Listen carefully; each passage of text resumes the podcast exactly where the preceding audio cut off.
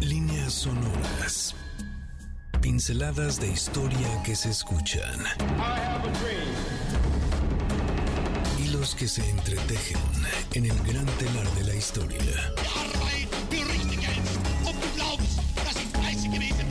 Eventos que definen nuestro presente y que nos transportarán al futuro. Oh my God, another plane has just hit, it hit another building, Explosion. Esto es Líneas Sonoras, pinceladas de historia que se escuchan con Carlos Carranza. Bienvenidos. Hola, ¿qué tal? Muy buenas tardes, amigas y amigos. Esto es un programa más de Líneas Sonoras. Estamos transmitiendo aquí desde MBS 102.5 y como debe de ser, ya y es una costumbre aquí de nuestro programa, tenemos que comenzar con la mejora de las selecciones musicales para acompañarnos durante esta tarde del sábado primero de julio. Comienza uno de los meses más importantes del año. Ya sabes por qué, pues porque pronto viene mi cumple, pero bueno, ese es un anuncio. Hoy es primero de julio del año 2023 y claro, debemos de comenzar con la mejor de las selecciones musicales para que nuestro cuerpo comience a entrar en sintonía, que nos movamos, que entremos en ritmo, que comencemos a disfrutar de la música, como es el caso, claro, de All Time Rock and Roll de Bob Seger. Recuerdo mis redes sociales, Twitter arroba Carlos Carranza P al final, el Instagram es arroba Carlos Carranza. Hoy no estamos en la cabina transmitiendo des en vivo, pero bueno, es un gusto estar contigo el día de hoy. Por eso toda la comunicación que vamos a tener en este programa será a través de nuestras redes sociales. Vamos a tener de todos modos algunas preguntas y por supuesto regalos más adelante, así es que estate muy atenta y muy atento para que sepas cuál va a ser la pregunta que vas a poder responder y ganarte alguno de los regalos del día de hoy. Nuestro tema es muy interesante porque vamos a hablar de frases.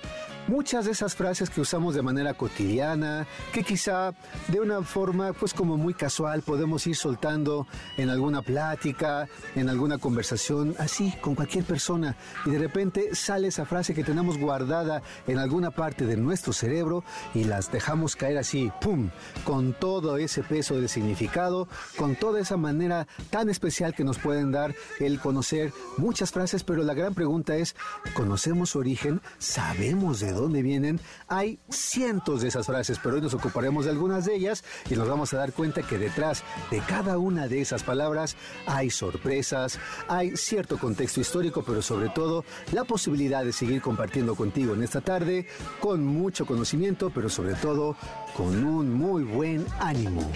¿Qué te parece que comenzamos? Hay una frase que viene ya desde hace mucho, mucho tiempo atrás. Vini, vidi, vinci, que quiere decir en español, llegué, vi y vencí.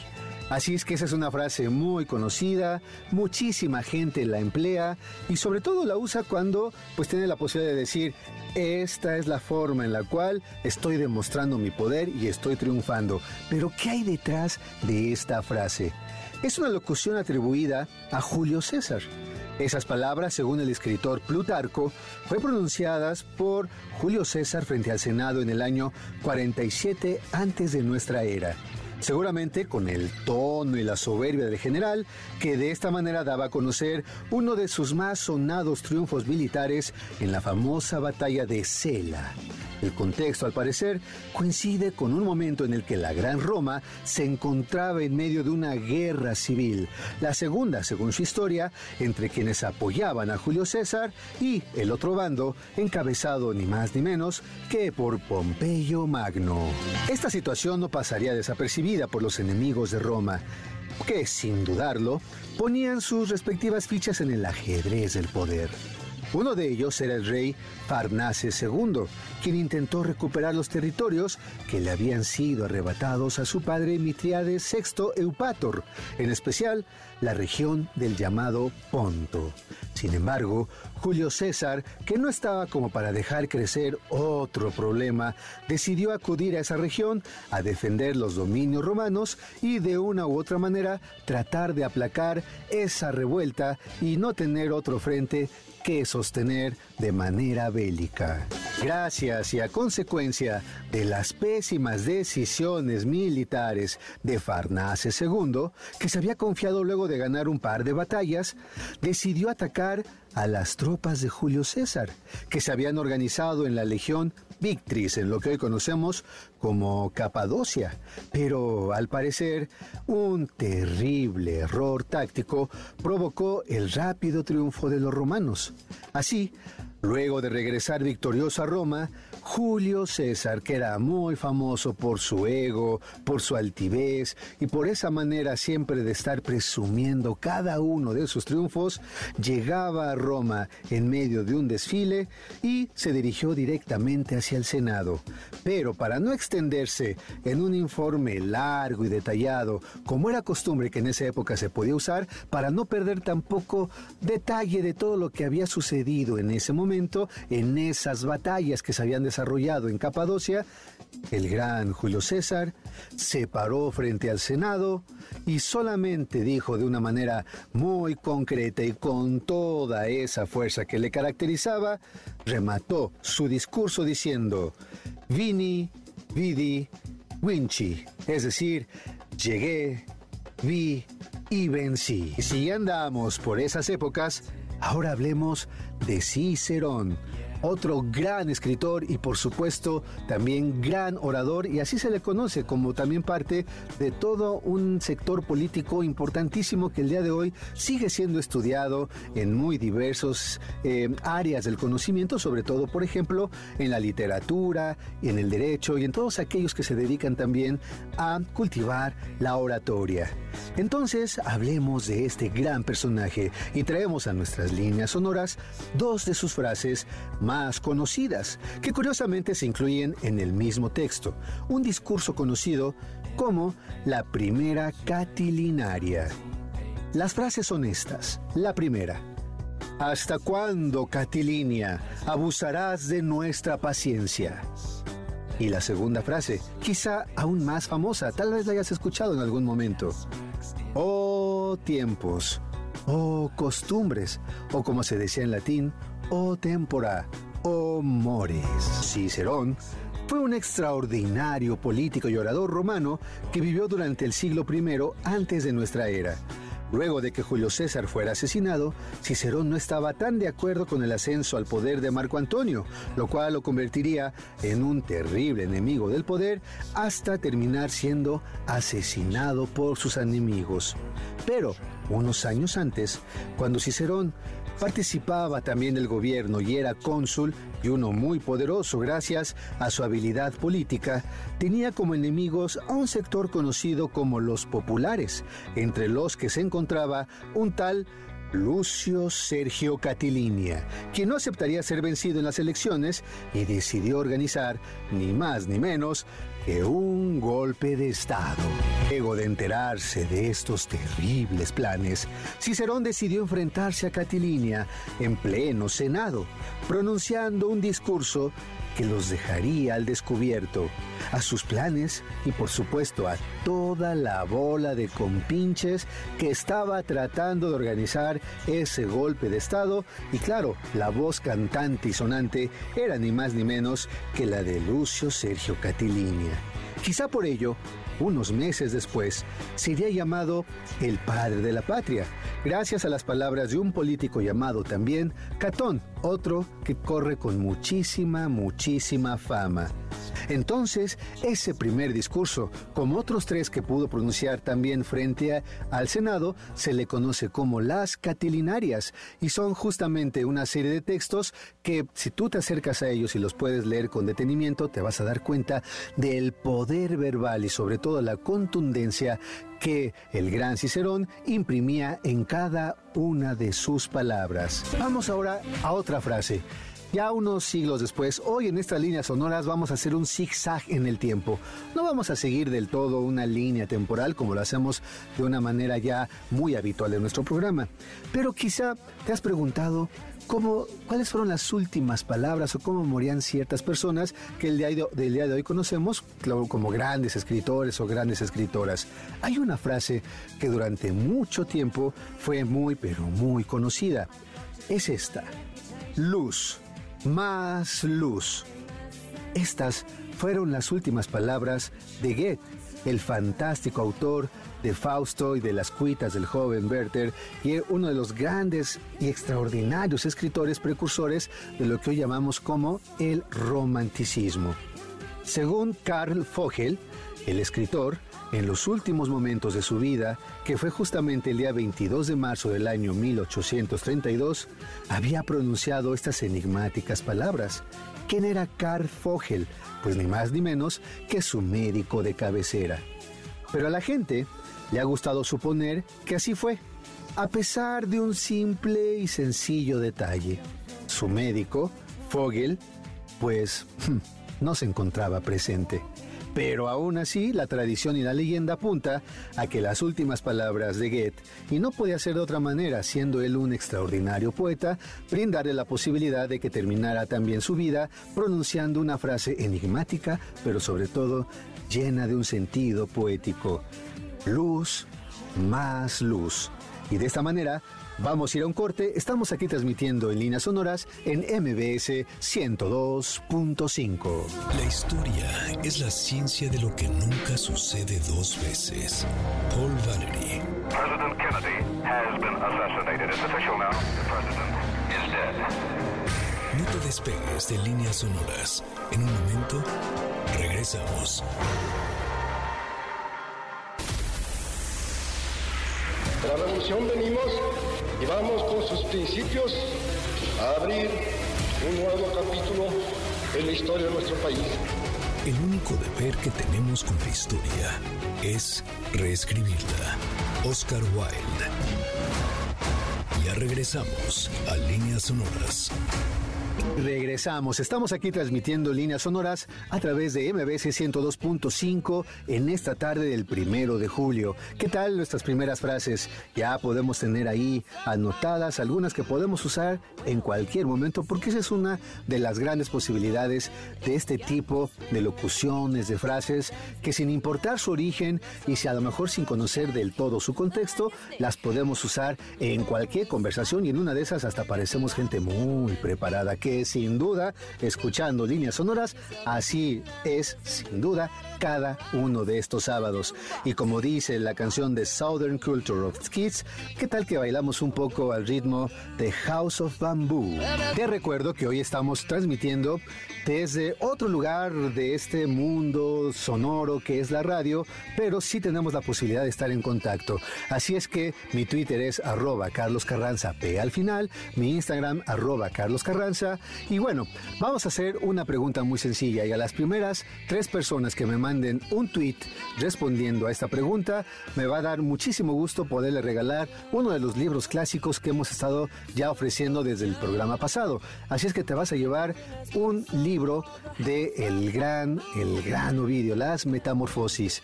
¿Cuál es la pregunta? Pues muy sencilla.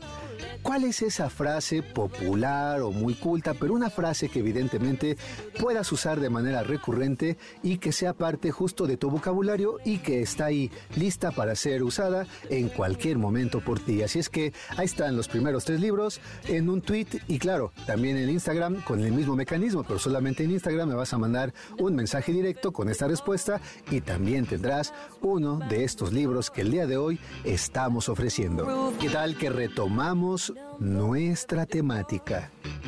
¡Eureka! Ahí está la palabra. Una palabra que seguramente has escuchado en más de una ocasión. Y sí, en tus clases, tal vez de la secundaria, de la preparatoria, del CCH, la has oído porque te la explicaron. Sin duda, eureka significa lo descubrí. Es una de las frases más conocidas y populares, como lo dice su traducción. Se usa cuando se ha descubierto algo. Cuando la sorpresa es una puerta que se abre para conocer o entender algo, pero que siempre tendrá ese condimento de algo sorpresivo. Esta simple y contundente palabra, eureka, se le atribuye al matemático Arquímedes de Siracusa, que había resuelto un complejo reto que le impuso el rey Hierón II. Este fue un monarca, Hierón II, que había hecho de Siracusa una ciudad poderosa gracias a su buen gobierno y el desarrollo de instituciones que la consolidaron en su época. Lo curioso es que le habían encargado a un matemático, físico, pensador y por supuesto inventor perfectamente descrito como alguien inquieto y genial, llamado ni más ni menos que Arquímedes, a que le ayudara a prevenir con tácticas y mejores artefactos bélicos futuras confrontaciones o quizá invasiones militares. Así es que ya sabes que este personaje también llamado Arquímedes y el nombre seguramente ya te está empezando a recordar esas clases de física o de química que tuviste en la secundaria, porque justamente Arquímedes es ese personaje que pronunció la gran frase Eureka. Cuenta la leyenda que Hierón II le impuso a Arquímedes el reto, el cual consistía en determinar la pureza del oro que contenía su corona. Así es que imagínate al gran Arquímedes tratando de resolver ese problema. Y sin embargo, trató de encontrar una respuesta, pero pues así es la vida y así es la serendipia de la cual también hemos hablado aquí en líneas sonoras. Pudo descubrir otra cuestión. Un día en que Arquímedes se encontraba en su bañera, quizá pensando en cualquier cosa, se percató de lo que, ocurría, lo que ocurría con el agua de la bañera cuando se sumergía su cuerpo lo estuvo probando de manera muy, muy constante hasta que pronunció Eureka. Exclamó así, pues había descubierto uno de los principios físicos que hoy lleva su nombre, el principio de Arquímedes, que habla justamente del volumen de los líquidos. Ah, y por cierto, también se dice que la gente vio a un estrafalario personaje gritando por la calle, gritando esa frase eureka, porque Arquímedes no pudo controlar su alegría al percatarse de lo que él había descubierto, salió de la bañera, abandonó su casa y estuvo corriendo por la calle casi desnudo, porque había salido así de la bañera, gritando, Eureka, lo he descubierto. Cuando se tiene la sensación de un inminente peligro y que existe una amenaza muy cercana, por lo general usamos la frase tiene la espada de Damocles sobre su cabeza. Seguramente la has escuchado y en una de esas hasta la has empleado. La leyenda nos habla de un cortesano llamado así, Damocles, que envidiaba por completo las riquezas y los privilegios de su rey llamado Dionisio el Viejo, quien también había vivido en Siracusa y que no se había caracterizado precisamente por tener un dulce temperamento. En realidad, se cree que fue un gobernante cuya tiranía también era digna de apreciarse, pero sobre todo digna de temerse. Le fueron con el chisme al rey de que el tal Damocles le envidiaba por completo y no dejaba de hablar de él a sus espaldas. No desaprovechaba en ningún momento para estar hablando cosas terribles, no solo del rey, sino de toda la corte. Y entonces aquí se presenta justo la genialidad y la creatividad que puede también tener cualquier persona cuando se lo propone. Vaga inteligencia del gobernante, pues planeó una estrategia que no podría despreciar el buen envidioso de Damocles. Le propuso que durante un día intercambiaran sus papeles. Así Damocles sería el rey de Siracusa y Dionisio un simple cortesano. Dicha oferta no sería desperdiciada por Damocles, sin embargo, no contaba con que el tirano lo superaba en inteligencia. Para hacerle sentir la responsabilidad y el peligro que implicaba gobernar Siracusa, hizo que se amarrara una espada sobre la cabeza de Damocles. Pero no crean que era una cuerda o un listón de tu pelo, como dice la canción. No, no, de ninguna manera. La leyenda apunta a que la filosa espada que podía cortar por la mitad la cabeza del ambicioso cortesano estaba sostenida por un solo cabello de la crin de un caballo. Ustedes ya imaginen lo que ocurrió con Damocles. De manera inmediata fue presa del terror y no tuvo otro remedio más que desistir del reto y aceptar que no era muy buena idea tratar todo el tiempo de estar hablando de su rey y mucho menos de envidiar la responsabilidad que podía tener detrás de la corona, de la riqueza, porque también se ponía en riesgo su propia vida. Así es que ya sabes, cuidado con la espada de Damocles. Ahora vamos a otra frase muy curiosa. Un ojo al gato y otro al garabato. Claro que la hemos oído, por supuesto que es una de las frases más populares, de las más comunes que podemos nosotros usar. La hemos nosotros pues descrito de diferente manera, pues estas palabras tienen su origen en las cocinas de hace algunos siglos. Resulta que las personas con tal de mantener alejados los chorizos, tocinos, las carnes o los animales que habían sido cazados y mantenerlos entonces lejanos de los perros y los gatos que habitaban también en la casa, se inventaron un pequeño gancho que se colgaba del techo para que a cierta altura se mantuviera a salvo toda la comida y no los pudieran alcanzar ni perros ni gatos. Así se inventó el garabato y se mantenía a raya principalmente a los gatos. Claro, había que evitar quedarse sin comida. Y de esta manera podemos el día de hoy decir sin ningún problema que cuando alguien estaba en la cocina estaba poniendo atención, un ojo al gato y otro al garabato. No fuera a ser entonces que se quedaran sin la cena. De esta manera, amigos y amigos, vamos a ir a un corte. Estamos aquí en líneas sonoras en MBS 102.5. Piensa tu frase, porque te la vamos a preguntar en un ratito.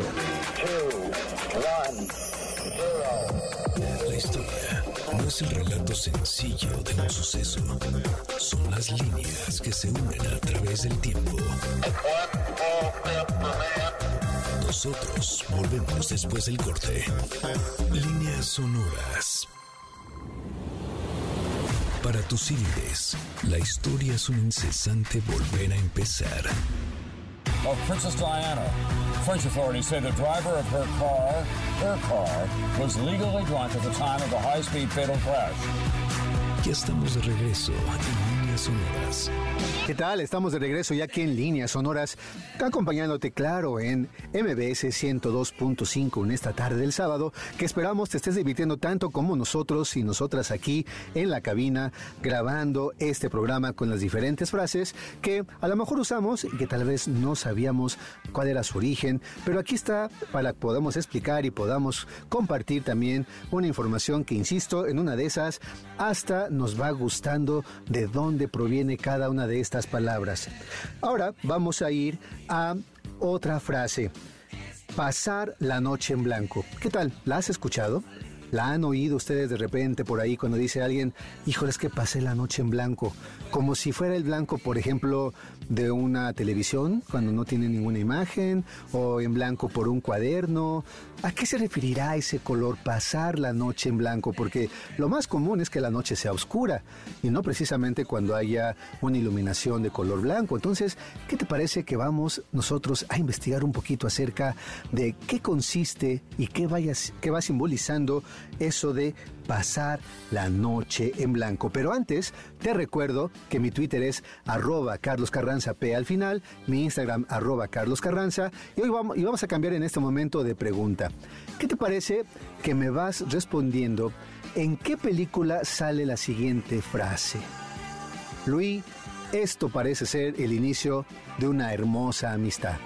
Si me contestas por medio de un tweet y lo colocas ahí, por supuesto, lo vas colocando en esta red social, te voy a regalar otro libro, un libro muy, muy especial. Igual, de igual manera, a los que están escuchando en Instagram y me pueden responder a esta pregunta, ¿qué película sale esta frase?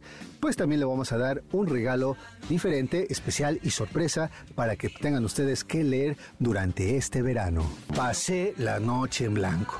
Ay, pasamos la noche en blanco, es decir, pasamos la noche sin dormir, pasamos la noche en vela. Claro, la hemos nosotros empleado para expresar que totalmente el insomnio hizo de nosotros lo que quiso. Y no es precisamente porque se vean estrellitas luego de horas del insomnio. En realidad esta frase se remonta a varios años atrás, en plena Edad Media. en aquellos momentos en los que ser un caballero tenía una importancia capital. Recuerden que durante el medioevo surgió una categoría de militares que eran nombrados caballeros y que simbolizaban valores como el honor, la lealtad, la bravura, la misericordia, la compasión, y no solo a sus señores o sus señoras, a los reyes y reinas, también a toda la cristiandad. Más allá de las leyendas que se pueden leer acerca de estos personajes, se saben de algunas prácticas que se debían seguir al pie de la letra si se quería formar parte de esta élite de guerreros, entre quienes se puede ubicar a personajes de ficción, como el mismísimo Rey Arturo y sus caballeros de la mesa redonda. Hasta personajes reales como Godofredo de Bouillon, que nació en el siglo XI. Ah, pero también en el genial Don Quijote de la Mancha. Una de esas tantas prácticas que se tenían en el mundo de la caballería era justamente la que se refiere a nuestra frase, pasar la noche en blanco. La noche anterior a que se le pretendiera nombrar caballero a los candidatos, claro, luego de pasar diferentes pruebas de valor, fuerza, destreza y honorabilidad, tenían que permanecer toda la noche despiertos, es decir, velando sus armas, específicamente su espada y el escudo, vestidos, y aquí está el punto interesante, vestidos con un manto blanco, pues ese color simbolizaba la pureza que debían tener antes de su nombramiento. Así, aquellos hombres pasaban la noche en blanco y también la noche en vela. ¿Qué quiere decir esto? Velando sus propias armas, porque al siguiente día serían nombrados caballeros gracias a su rey o a su señor feudal. Vamos ahora a otra época. Allí donde se queman libros, se terminarán quemando personas. Es una frase escrita por uno de los poetas más interesantes de la Alemania del siglo XIX y que se empleó mucho durante el siglo XX. Claro, cuando el nazismo comenzaba a sentar su poder. No olvidemos que una de sus primeras acciones fue quemar libros que eran considerados impuros y pues ya sabemos en qué terminó esta historia. Allí donde se queman libros, se terminarán quemando personas. Pero esta asociación está lejos de ser una simple casualidad. Henry Heine provenía de una familia judía que comenzaban ya a sufrir ese amanecer del antisemitismo que sería cada vez más feroz en esa sociedad. Luego de decidir estudiar derecho, Heine también tuvo la intención de ser profesor universitario para lo cual ya hacia esos años se había convertido al protestantismo. Así, de esta manera quizá se le podían abrir otras puertas y otras posibilidades. Sin embargo, en el año 1835, el gobierno en turno había decidido prohibir a los progresistas de esa época por sus expresiones políticas y tuvo que salir al exilio francés. Así es, Heine era uno de esos progresistas y no tuvo otra intención y otra salida que partir al exilio en el país vecino de Francia. Esta frase de la cual estamos hablando forma parte de su obra que escribió en el año 1821 titulada Almanzor en la que se hace referencia a uno de esos personajes que formaban parte de la historia de la península ibérica durante la invasión del mundo árabe a esos reinos. Pero de manera específica se refería al momento en el cual la Inquisición española de ese momento pretendía quemar el libro sagrado del mundo árabe, que era el Corán. Así, en esa lucha contra el mundo árabe, también en esa Inquisición y en esa novela, como lo estaba planteando el gran Heinrich Heine, se dedicaban a hablar de las atrocidades que podía significar el perseguir libros. Pero insistimos, no hay casualidades. Sus libros, los de Heinrich Heine, formaron parte de los miles que se quemaron en el año 1933 en la llamada Bebelplatz de Berlín un 10 de mayo, junto a libros como por ejemplo de Marx, Freud, Freud y tantos otros. Entonces, allí donde se queman libros, se terminarán quemando personas. El día de hoy, en esa plaza, esta frase está completamente conservada para que nadie olvide las atrocidades que implica quemar libros porque estamos justo ante las puertas de la barbarie. Vamos ahora a la frase, las paredes oyen. No es solo el título de una de las obras más importantes de Juan Ruiz de Alarcón, o la advertencia de que necesitamos ser cautos cuando se habla de una información importante.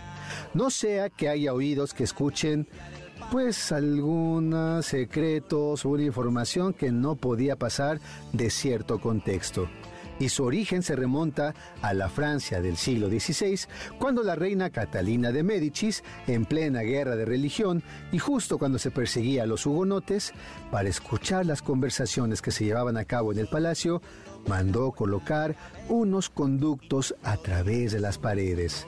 Así, no tardaron en decir que las paredes podían escuchar. En efecto, estamos hablando de las paredes oyen, así es que ten cuidado. Si en una de esas estás hablando de algo muy secreto o muy importante, no vaya a ser que a través de las paredes salgan oídos que tú no te imaginas que a lo mejor existen a través de sus materiales. ¿Qué te parece entonces? Ahí vamos nosotros dejando algunas frases y vamos a ir a un corte. Estamos aquí en líneas sonoras en MBS 102.5.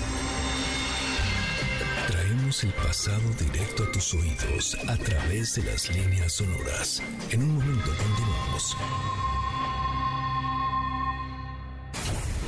Gracias por continuar con nosotros. Esto es Líneas Sonoras. Estamos ya de regreso aquí en Líneas Sonoras. Ha sido una tarde muy interesante y divertida con esas frases que a lo mejor de manera inesperada podemos usar fuera de contexto, pero siempre se refieren de una manera muy específica a su significado y su sentido. Y hoy estamos descubriendo el contexto y el origen de algunas de ellas.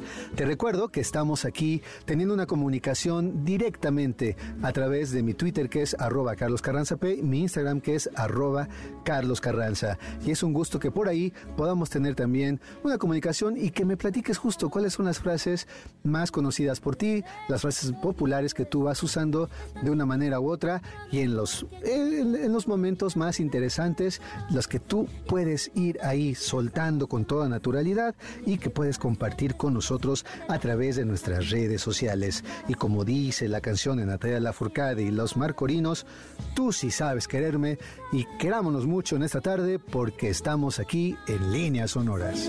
¿Qué les parece si seguimos con el asunto de los gatos? Ah, esos bellos, bellos animales misteriosos y que han dado muchísimo de qué hablar desde hace varios miles de años. Pues, a ver, ¿a quién de ustedes les han pretendido dar gato por liebre? Ajá, tal vez es una advertencia muy sencilla para no dejarnos engañar. Sin embargo, su origen se remonta a esos siglos medievales o barrocos en los que los viajeros y comerciantes, sobre todo en España, ante la necesidad de pasar la noche en algún lugar eh, medianamente decente para descansar y comer algo, pues se hospedaban en las posadas en el camino o en las tabernas que se iban encontrando en algún pueblo y que, se, y que estaban ahí listas para atender a todos estos paseantes y viajeros. Pero no todo era como el día de hoy. No se, no se medían por una, dos, tres, cuatro, cinco estrellas o lujo. Era simple y sencillamente lo que se pudieran encontrar porque los caminos estaban llenos de peligros. Se cuenta que en esos lugares, con tal de economizar y no perder la oportunidad de satisfacer a sus clientes, solían cocinar a los gatos y ofrecerlos como platillos de liebres, o al menos eso dice la leyenda, pero como dice la otra frase y el refrán, cuando el río suena es que agua lleva. Bueno, pues provecho. Y alejen al Michi que tienen cerca, por favor, no le vean ustedes la forma de ningún platillo en particular. Pero por si fuera poco, y si no tuviéramos suficiente con estos gatitos, ¿no creen que aquí puede haber gato encerrado? ¿Lo han oído? Ajá. ¿Cuántas veces al escuchar esta frase nuestra imaginación comienza a encenderse y a correr por sí misma y tratamos nosotros de visualizar a un menino desesperado por estar encerrado en una caja, en una recámara, en un lugar cualquiera? Y ustedes saben que los gatos no son precisamente los más tolerantes cuando se sienten encerrados. Pero no. En realidad se le llamaba gato a una bolsa que en España durante los siglos XVI y XVII se usaba para guardar dinero. Así, no es extraño que ese pequeño bolso fuera guardado, es decir, encerrado entre la ropa para que no se le pudieran robar. O también se solía ocultar al gato en lugares ocultos y muy considerados por seguros dentro de las casas para que nadie pudiera descubrirlos. Y si se metía algún tipo de ladrón por ahí, pues tampoco los pudiera pues hallar con facilidad. Entonces se tenía que encerrar al gato. Así es que ya saben, encierren muy bien sus pertenencias, encierren muy bien al gato con sus monedas todo el tiempo, porque ya saben que en este país nunca sabemos por dónde puede caer la pedrada. Pero bueno, también hay quizá a quien le gusten más los perros. Ya cada quien sabrá si son team perritos o team meninos. Pero para no entrar en detalle, mejor evitemos un día de perros y no discutamos. Ahí está la frase. Padecer un día de perros. Su origen es muy curioso, pues se asocia con el cielo nocturno y estrellado. Ya desde la antigüedad se tenía bien calculado el momento en el que aparecía la canícula, es decir, los días más calurosos del año.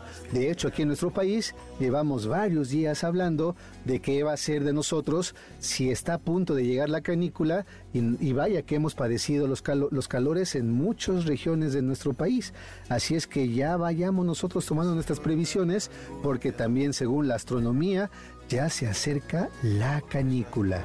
La etimología de esta palabra, canícula, es perro pequeño y se refiere a la constelación Can Mayor y su estrella más brillante del cielo estrellado, Sirio, que cuando coincidía con la salida de sol en el horizonte, se sabía que eran los días más calurosos, es decir, era cuando toda la gente en ese momento no soportaba el clima y se decía que padecían un día de perros. Y vamos con otra de animales. Si hablamos de calor, pues, ¿qué tal dormir la mona? Con unos buenos tragos. Si estás comiendo, pues levanta la copa y brinda por algo en esta tarde, pero si se te pasan las copas por ahí, es muy común que alguien que tenga también un cierto conocimiento de algunas frases pueda decir con mucha facilidad que alguien que se le pasaron entonces las copas se quedó durmiendo la mona.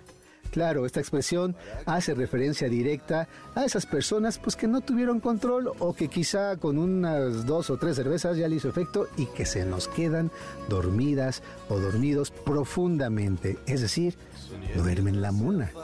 Una teoría y el origen de esta frase plantea que por extensión, en el siglo XV, se solía dar de beber alcohol a ciertos primates para observar los efectos del alcohol, es decir, los usaban como animales de prueba. ¿Y qué sucedía con muchos de estos pequeños monos? Pues se quedaban dormidos. Se dice también, y es otra versión, que va apuntando a la cantidad de monos que fueron transportados desde África a Europa, América, en los siglos XVII y XVIII para zoológicos o para que fueran parte de ciertos espectáculos de diversión. Y para mantenerlos calmados durante el viaje, pues imagínate estar encerrados durante tantos y tantos días, porque los barcos eran lentos y, podían pasar semanas y quizá meses en alta mar Pobres animales encerrados. Los marineros, ¿a qué recurrían? Pues eso, a darles unos ciertos alcoholitos para mantenerlos calmados y con esas cantidades generosas también los podían mantener perfectamente dormidos a través de todo su viaje. Y bueno, sabemos que también tenemos algunos amigos que pues ya pues es un deporte para ellos dormir la mona. Hace rato lanzamos una pregunta muy sencilla. ¿De qué película es la famosa frase de Louis? Esto parece ser el inicio de una bella amistad. La respuesta a ese momento, claro que ahorita ya tenemos seguramente algún ganador, tanto en Twitter como en Instagram, de un libro sorpresa que tenemos por aquí a las personas que respondieron a esta pregunta, pues saben perfectamente que pertenece a una película icónica que quizá muchas y muchos de ustedes ya han visto y que casi, casi todos aquellos amantes del cine la tienen como un buen referente. Nos referimos, claro, a la película de Casablanca, pero también tiene una frase por ahí que nos puede causar cierta sorpresa, porque muchas personas dicen la frase que vamos a hablar en este momento como si fuera parte justo de los diferentes eh, eh, diálogos que se pueden encontrar en esa película. Pero el secreto es ese, que no aparece en ningún momento. La frase es, tócala otra vez, Sam. Play again, Sam. Y esa, esa frase pues no aparece en la película, pero forma parte de una obra de Woody Allen. Es el título de una obra escrita por este gran, gran cómico en el año 1969 y que sirvió como base para la película Sueños de un seductor. Así que ya sabemos, Ingrid Bergman y Humphrey Bogart nunca mencionaron esa frase, sin embargo, siempre se les atribuye. Y bueno, también dicen ellos al despedirse, siempre nos quedará París. Luis, presiento que este es el inicio de una bella amistad y también, amigas y amigos, siempre nos quedará líneas sonoras. Y de esta manera estamos cerrando nuestra transmisión. Gracias a Beto, que anda por aquí también en la producción, junto con Checo, que anda por acá también. Gracias a todos ustedes y todos ustedes que nos escucharon el día de hoy en nuestras líneas sonoras. A partir del lunes puedes encontrar este programa en nuestro podcast de Spotify y nos escuchamos en vivo la próxima semana aquí en MBS 102.5 y te quedas con Sergio Almazán. Por hoy, nuestro viaje ha terminado.